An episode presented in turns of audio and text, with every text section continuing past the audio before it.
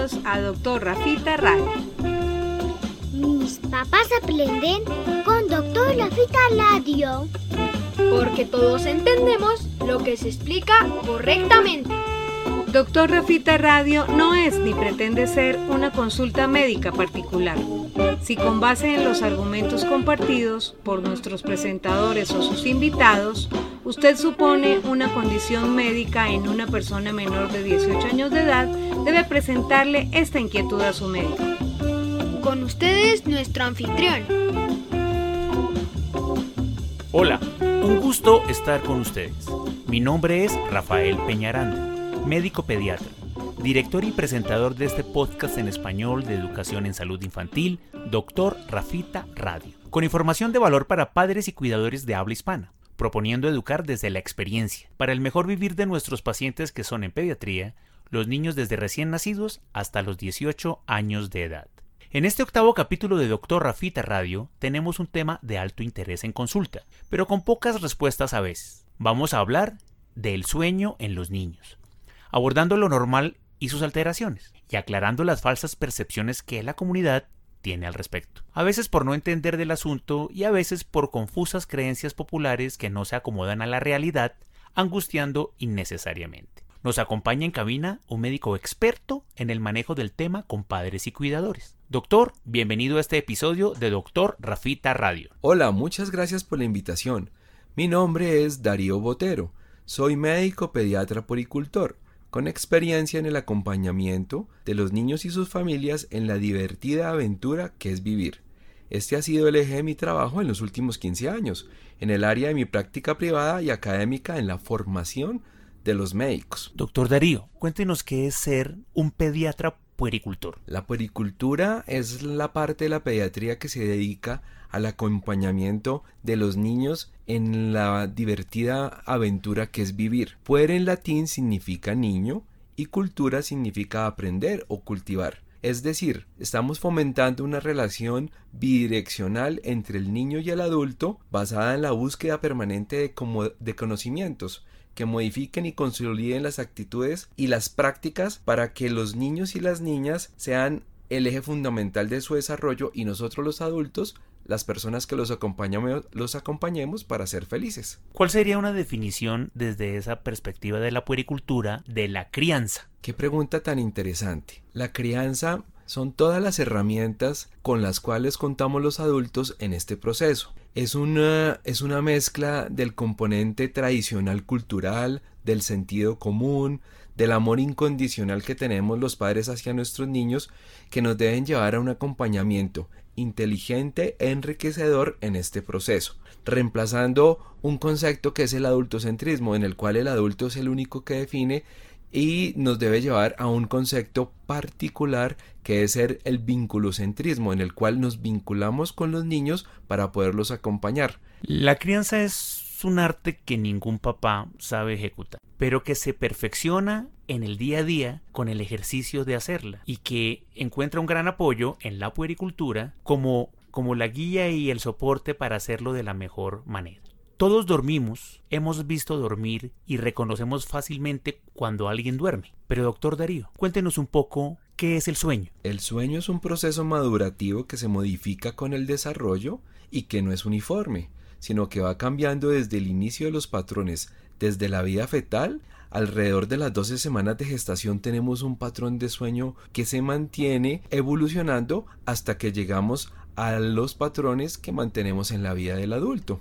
Hay un escritor que es Ralph Waldo Emerson que dice que nunca existió un niño tan adorable que su madre no quisiera verlo dormido. Y es una preocupación que tenemos nosotros los adultos. Hay datos interesantes. Los seres humanos pasan durmiendo más de la tercera parte de la vida. Y si somos honestos, la cultura, la costumbre y las tradiciones que hemos recibido de nuestras familias, que pasan de generación en generación, nos modifican o nos reafirman la forma de cómo dormir. El sueño es estar dormido y estar despierto es estar en vigilia. La medicina define ese ciclo de estar despierto y dormir, de estar despierto y dormir, como el ciclo sueño-vigilia, que además está controlado por algunos centros en el cerebro, principalmente por el hipotálamo. ¿Qué pasa cuando se duerme? Cuando se duerme, el cuerpo se recupera. El sueño representa una actividad vital cuya función es restauradora. Es indispensable e imprescindible para el ser humano. Múltiples estudios han demostrado que incrementa la creatividad cuando el cerebro está descansado y tenemos la producción de hormonas adecuada, la memoria funciona a la perfección. En algunos estudios se ha encontrado que la persona también puede perder peso porque hay una liberación de unas hormonas que ayudan para esto. Adicionalmente, te hace estar más sano. En los niños particularmente hace que la hormona de crecimiento se libere, favoreciendo que su crecimiento se mantenga de una forma adecuada. Cuando los niños duermen, mejora la memoria, que les facilita poderse desempeñar bien en el colegio. Hay estudios inclusive en adultos que hablan que dormir muy bien protege el corazón disminuyendo la probabilidad de enfermedades graves. Y una cosa fundamental en este siglo donde hemos tenido tantos problemas de enfermedad mental, reduce la depresión. Definitivamente el sueño es reparador e indispensable. Por eso la gente dice que el sueño alimenta. ¿Cuánto duermen o deberían dormir los niños? Es una pregunta muy interesante. Hay múltiples estudios que han podido tener una frecuencia que uno debería conocer como papá. Resulta que cuando el niño nace, el promedio de horas de sueño llega a ser hasta 16. Sobre los dos años puede llegar a ser 13 horas. Alrededor de los 9 años llega a ser 10 horas. Y sobre los 18 años llega a ser 8 horas que es el promedio que tiene el adulto. Si uno hace un análisis de la información que acabo de dar, el niño va cambiando sus horarios y su promedio de sueño en la medida que va creciendo y uno como papá debiera entender esta información para poder estar alrededor de ellos en este proceso. Cada vez necesitan menos horas para lograr todo eso que explicaba del beneficio del sueño. ¿Se recomienda la siesta? Con respecto a la siesta,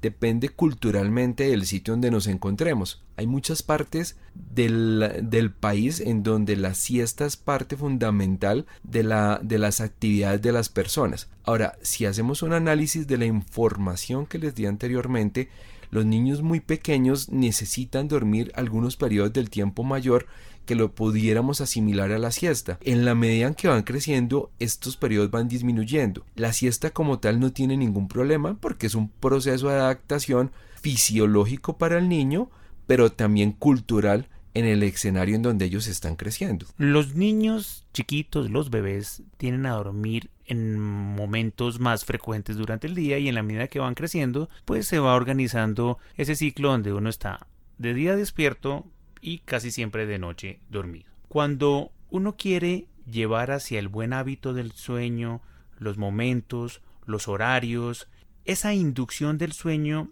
ha traído con las culturas malos hábitos, procesos en busca de que se logre el evento, pero a veces convirtiéndose en errores de crianza.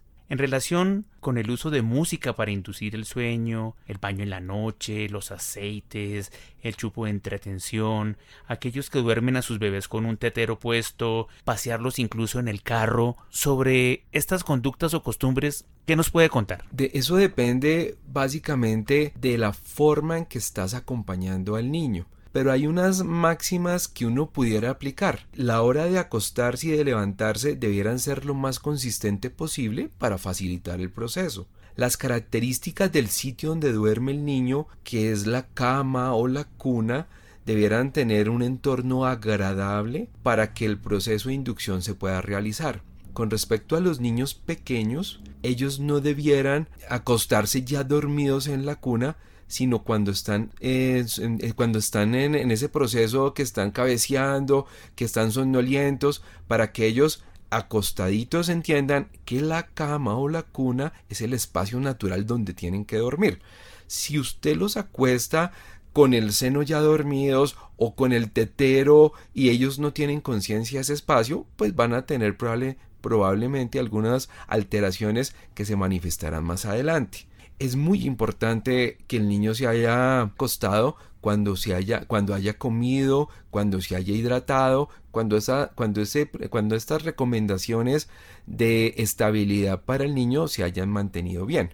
Es muy importante también limitar la exposición de la luz en la noche, incluyendo todas las, todas las pantallas, Por eso no se recomienda que el niño eh, juegue antes con videojuegos, con el celular de los padres, no debiera tener un televisor en el sitio donde él duerme para disminuir esa probabilidad, porque las horas de sueño necesitan eso, la oscuridad para estar en el ciclo de vigilia y sueño que hablamos anteriormente. Las siestas de las que eh, eh, hicimos mención debieran ser mm, en la primera parte de la tarde dentro de lo posible, buscando facilitar un periodo de vigilia que llevara al niño a descansar lo más placentero posible. Y una cosa que es fundamental, eh, los niños debieran dormir con la nariz eh, descongestionada, porque si lo hacen así con muchos moquitos, eh, probablemente no van a poder descansar y será un patrón que no permite que lo hagan de la mejor manera. La tendencia de que hay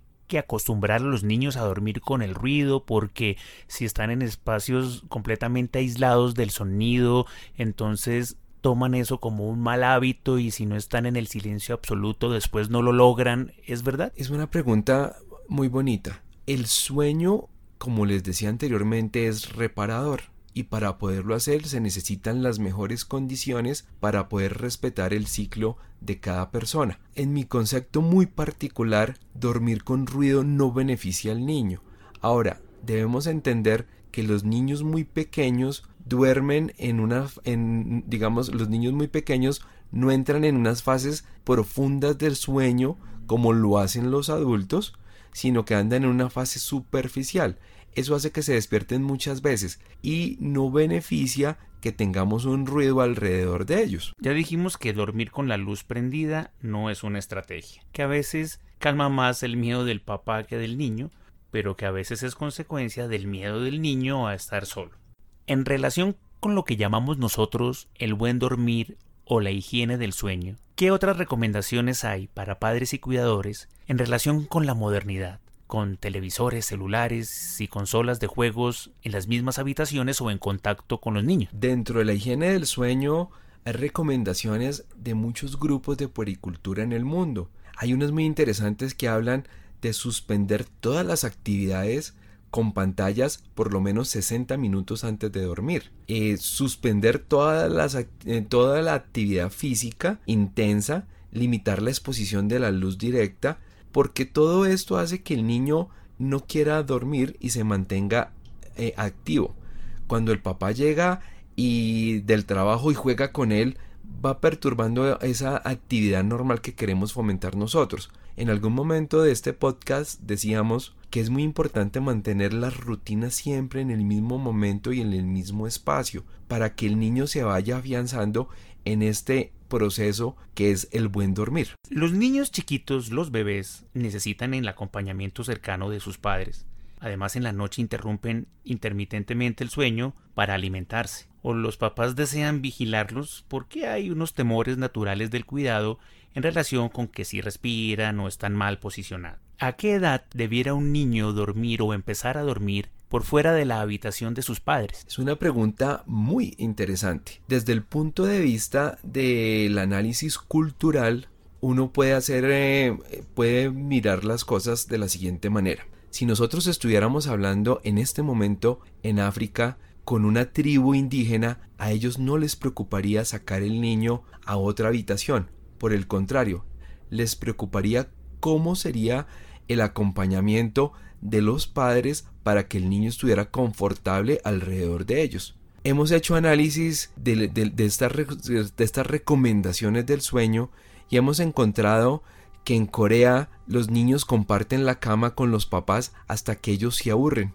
Y habitualmente ellos lo tienen medio que entre los 5 y los 7 años el niño le pregunta al papá, papá, ¿y tengo cama? ¿Ya me puedo salir? Entonces, digamos que sacar al niño depende del momento en el cual los padres se sientan más tranquilos.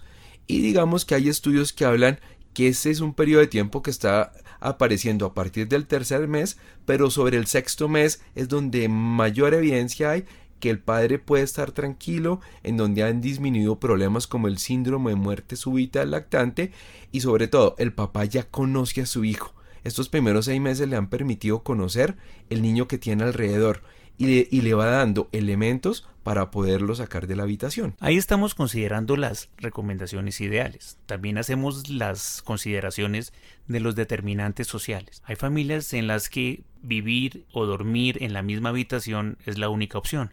Pues ahí obviamente tiene un enfoque Interesante de tu punto. Eh, más de la mitad de la población en el mundo duerme en una habitación y hace todas las actividades de familia en una sola habitación. Entonces, para estas personas es muy complicado sacarlas. Para estas personas es muy complicado hacer, hacer, digamos, pensar en sacar al niño a otra habitación. Es más, históricamente el ser humano comenzó a sacar a los niños a otras habitaciones cuando comenzó a construir casas con otros cuartos, cuando siempre el niño dormía con los padres porque ese era el proceso natural del acompañamiento. Si uno puede considerar que a partir de los seis meses el niño puede estar en otra habitación, si uno supone que los niños generan esa independencia casi cuando lo deciden en otros momentos con padres que los mantienen cerca en el mismo espacio hasta los cinco y seis años, estamos hablando de compartir el espacio, pero no necesariamente de compartir la misma cama, que es para hablarle a nuestros oyentes la definición del colecho. El colecho tiene una definición ambigua en este momento del desarrollo de las familias. Digamos que tradicionalmente cuando se habla de este término estamos refiriéndonos a el hecho de dormir exclusivamente con los padres en la cama. Sin embargo, Hoy algunas corrientes de acompañamiento de niños están hablando que el colecho puede ser el acompañamiento o el dormir con los niños en la misma habitación, ya sea en otra cama o en otra cuna. Es más, hay ahorita camas que le facilitan a los padres estar con los niños porque tienen eh, una cuna que se comunica con la cama de ellos y están haciendo un colecho que es un poco modificado. Entonces, volviendo a la pregunta, culturalmente entendemos el colecho como el acto de dormir en la misma cama con los niños y que tiene unas repercusiones importantes desde el punto de vista de, digamos, de salud pública más adelante. Eh, podemos hablar al respecto. Eh, ha, se ha relacionado con una con una entidad que se llama el síndrome de muerte súbita del lactante y para nosotros los occidentales pensamos que es una, eh, una recomendación no compartir el sueño con los niños en estos primeros seis meses. Como decíamos anteriormente, culturalmente depende del país o de la forma en que uno vea el, el dormir con los niños. A veces es exagerado mantener tan cerca a los bebés porque ni duerme el bebé ni duerme uno cuidando al bebé. Incluso el sueño profundo del padre puede ser un riesgo de ahogar al niño si las posiciones no son correctas. Para cerrar este primer temita, yo preguntaría, ¿pijama térmica o muchas cobijas? Es una pregunta que debe analizarse dependiendo del sitio donde uno vive. Si su sitio de vivienda es muy frío, está, está en una altura sobre el nivel del mar que es muy alto, probablemente las condiciones de clima van a hacer que uno piense en la pijama térmica y en la cobija adicionalmente. Si usted vive al nivel del mar, probablemente va a pensar en la cobijita. Es muy importante en los primeros tres meses asegurar la temperatura del niño con una, con una pijama y de pronto con una cobija, pero no pasándose al otro extremo porque cuando hay exceso de calor por la pijama y la cobija hace que el niño no duerma bien. Entonces las abuelas dicen ni tanto que queme al santo ni tampoco que no lo alumbre. En consulta los padres preguntan ¿Es normal que el niño sude tanto cuando duerme? Es que se lava en el sudor, todo aparece mojado. Yo acostumbro decirles que sí, que no hay lío que unos niños suden incluso más que el otro, incluso comparativamente con los hijos que han criado primero. Definitivamente sí, depende del exceso de abrigo esta condición. Ahora, hay hay un punto muy importante y es que los niños tienen el metabolismo más elevado. Recordemos que el metabolismo es la energía que produce el cuerpo para una acción. Cuando uno sale y corre y para, la sensación térmica es de calor. y eso es el metabolismo que se elevó para hacer esa acción. Los niños siempre tienen el metabolismo elevado porque están creciendo. Su cuerpo produce calor porque está en esa fase de crecimiento. Y si adicionalmente le estoy colocando una pijama térmica más una cobija, lo más probable es que nuestro niño siempre esté sudando. Entonces yo en la consulta le explico esto a los papás y dicen que no lo tenían claro y les favorece para no abrigar en exceso al niño. De hecho, hay un chascarrillo, un chiste que dice que a un niño le ponen un saco cuando la mamá siente frío. Entonces, esto es una condición que tiene que ver con eso. Y cuando uno como papá entiende esto que acabamos de decir, siempre va a, va a intentar regular la temperatura de la mejor manera para el niño. En consulta, algunos padres refieren su percepción de que los hijos no están durmiendo, que no duermen lo suficiente. Ellos dicen, es que el niño no está, durmiendo, es que el niño no me duerme. ¿Qué claridad pudiéramos hacer para que los padres y cuidadores tengan en cuenta al analizar el comportamiento del sueño en sus niños y de pronto adviertan que no hay un trastorno ahí? Hay varias cosas fundamentales en, este, en esta pregunta. La primera es, ¿debo entender yo que el patrón de sueño del recién nacido es diferente al del lactante, diferente al del escolar, al preescolar y al niño que está en la adolescencia. Dependiendo de ese momento histórico del crecimiento puede cambiar, eh, digamos, los interrogantes que uno se puede plantear como papá. Particularmente en la consulta yo les pregunto a los papás si el niño tiene dificultades para iniciar el sueño o para mantenerlo, porque eso me va dando elementos para saber qué está pasando. Si es para iniciar el sueño, muy probablemente las rutinas que yo estoy empleando no son las adecuadas y probablemente el problema es del entorno. Si son para mantenerlo y si el niño duerme conmigo y yo llego del trabajo y saludo a mi esposa y prendo el televisor para ver el partido de fútbol, pues con toda seguridad no estoy respetando el ciclo que necesita el niño para dormir y tendría que replantearlo. Otra de las preguntas que yo les hago es si el niño al otro día está muy somnoliento o no está haciendo las actividades. Y particularmente los papás me responden, no, al otro día está perfecto. Yo les digo, si usted no durmiera varias noches seguidas, ¿cómo estaría al otro al otro día. Muy cansado probablemente no podría uno rendir de la mejor manera. Si el niño está activo y está perfecto, quiere decir que a pesar de los despertares continuos, está durmiendo bien. Otro de las preguntas que yo les hago a ellos es cómo son los episodios que se manifiestan en la noche, porque van cambiando. Hay niños que en las primeras tres horas eh, lloran mucho y no se quieren dormir y sienten la necesidad de mantener a los padres tranquilos. Hay otros que lloran, pueden hablar inclusive y no pasa absolutamente nada porque vuelven y se duermen. Hay otros niños que se despiertan y solitos aprenden a hacerlo. Esa descripción de cómo es el patrón de sueño y el patrón de los despertares es muy importante para uno. Y otro fundamental, si el niño ronca, que va apareciendo con, con el tiempo con los niños preescolares. El niño que ronca muy probablemente va a tener un problema desde el punto de vista orgánico que pueda alterar el patrón. Entonces, si nosotros miramos muchas preguntas nos pueden dar información al respecto. Los niños pueden tener un crecimiento anormal de los tejidos en su garganta, en su faringe, a veces por una condición genética o generados en alergias o inflamaciones recurrentes. Esa obstrucción puede generar la incomodidad al respirar y en la noche generar pausas también. Hay una condición importante que en medicina perseguimos y es la búsqueda de las apneas del sueño que son niños que realmente se despiertan varias veces en la noche al sentirse ahogados, obstruidos. En general, cualquier condición anormal o que le parezca anormal o de riesgo a un padre o cuidador debe ser llevada al médico. Es siempre la recomendación en Doctor Rafita Radio que cualquier circunstancia o condición de salud que llame su atención, basada en los conceptos que aquí compartimos, debe ser presentada a su médico. Dele la oportunidad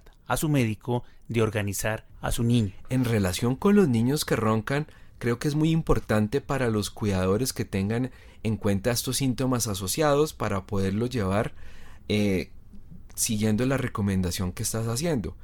Si los niños tienen dificultad para despertarse en la mañana, si viven dormidos todo el día, si están de mal humor, si tienen dolor de cabeza frecuente, si se les nota con la boca muy seca, Si tienen problemas de concentración a la hora de estar en el colegio, problemas de memoria y muy bajo rendimiento escolar, si son niños irritables y son niños que tienen problemas de conducta y que ustedes han percibido un problema de sueño, esto le daría más elementos para reforzar la consulta con su médico. Una de las épocas más sensibles en los hábitos de dormir son los primeros meses de vida. Es cuando menos se duerme por parte de padres y cuidadores. ¿Qué cosas podríamos hacer desde ahí? desde una edad tan temprana, antes de los dos o tres meses de edad, para ir perfeccionando la higiene del sueño, el hábito del buen dormir. Cuando uno tiene un niño a esta edad, siempre le pregunta a los papás ¿y puedo dormir? Porque siempre es un problema en, digamos, en el acompañamiento del niño. Hay dos cosas fundamentales y uno debe entender que el sueño es un proceso madurativo. En ese momento de la vida el niño no tiene el ciclo de estar despierto de día y dormir en la noche. Cuando uno entiende esto puede tomar muy buenas conductas. Una de las más importantes es que el niño se mantenga despierto mientras come, para que el niño vaya asociando que la comida está relacionado con el hecho de estar despierto. Esto es muy importante para que el niño vaya aprendiendo que el sueño tiene otra consideración. Los padres cuando el niño se esté durmiendo succionando seno tienen que hablarle, consentirlo, estar pendiente de que el niño siga succionando y que termine hasta que esté bien.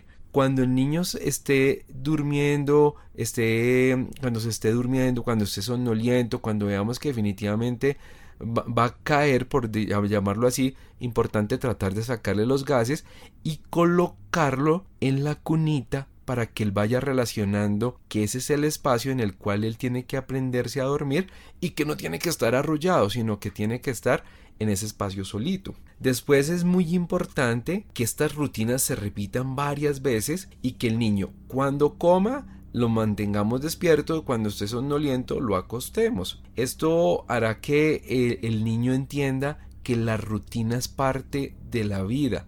Cuando uno repite una rutina, se forma una norma y cuando se forma una norma, el niño va aprendiendo qué es lo que quieren los adultos alrededor. Los rituales que se generan en los hogares, de horarios, del baño antes de dormir en los bebés, de las cremitas, están como parte de la expresión natural cultural y no corresponden realmente a un error. No piensen que porque los hijos duermen con los ojos entreabiertos, hablan dormidos, se mueven mucho de noche o hacen sonar los dientes es porque tienen parásitos o tienen una condición oculta que nadie ha descubierto. Esto es perfectamente normal.